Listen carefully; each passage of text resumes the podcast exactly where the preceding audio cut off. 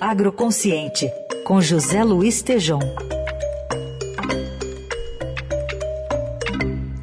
E nesta sexta, o Tejom traz os destaques de uma conversa que ele teve sobre a relação entre mudanças climáticas, o agro e a bioeconomia. Hein, Tejom? Bom dia.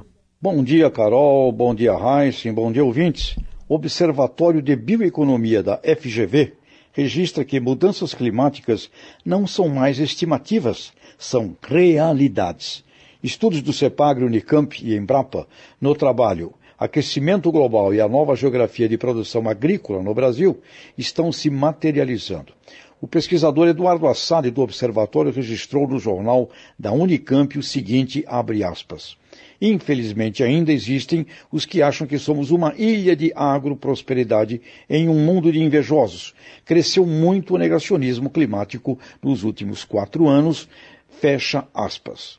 Daniel Vargas, coordenador do Observatório Bioeconomia da GV, conversando comigo, acentuou a necessidade e o desafio de tropicalizar as métricas e metodologias na mensuração de carbono no Brasil.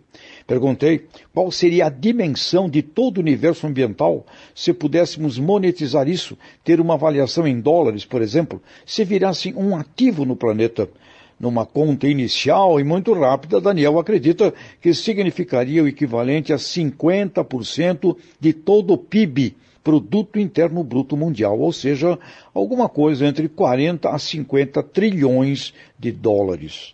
Logicamente, é uma hipótese imaginária, porém extraordinariamente provocativa para iluminar e colocar foco no tema da bioeconomia, não como um incômodo que atrapalha, mas muito ao contrário, numa possibilidade gigantesca para o que hoje ainda pode ser visto como impossível ou apenas uma conversa de utópicos, o que a ciência, ao contrário, já revela ser realidade. E os melhores lucros dos agricultores sustentáveis também assim nos esclarecem. Sobre a Amazônia, os especialistas Paulo Haddad e Rodemark de Castelo Branco, junto com Márcio Holland e Daniel Vargas, colocaram que é necessário renovar as políticas de desenvolvimento econômico no bioma para ativar a produção e a produtividade sustentável na Amazônia.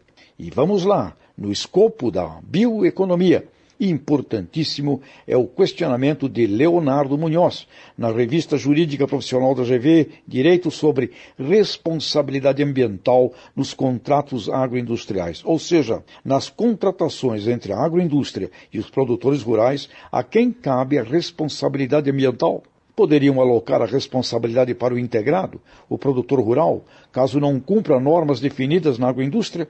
Isso causaria insegurança jurídica, já que, abre aspas, o ordenamento ambiental pátrio e o histórico de precedentes têm como base a responsabilidade civil objetiva e solidária dos danos ambientais, fecha aspas. É uma ótima pergunta, principalmente quando consideramos e compreendemos agribusiness como um sistema agroindustrial, incluindo todos os elos de suas cadeias produtivas, desde a geração científica até os consumidores finais. A discussão da bioeconomia do Aravante será o marco das relações e das trocas comerciais entre elos de cadeias, desde o A do abacate ao Z do zebu, e no comércio interno, reunindo cada vez mais supermercados também, que já atuam com o programa Rama, Rastreabilidade e Monitoramento de Alimentos, e, sem dúvida, no grande jogo Agri-War, dos mercados globais, entre países com países, blocos com blocos e ideologias com ideologias. Bem-vindos, então, ao Agroconsciente, ouvintes. O futuro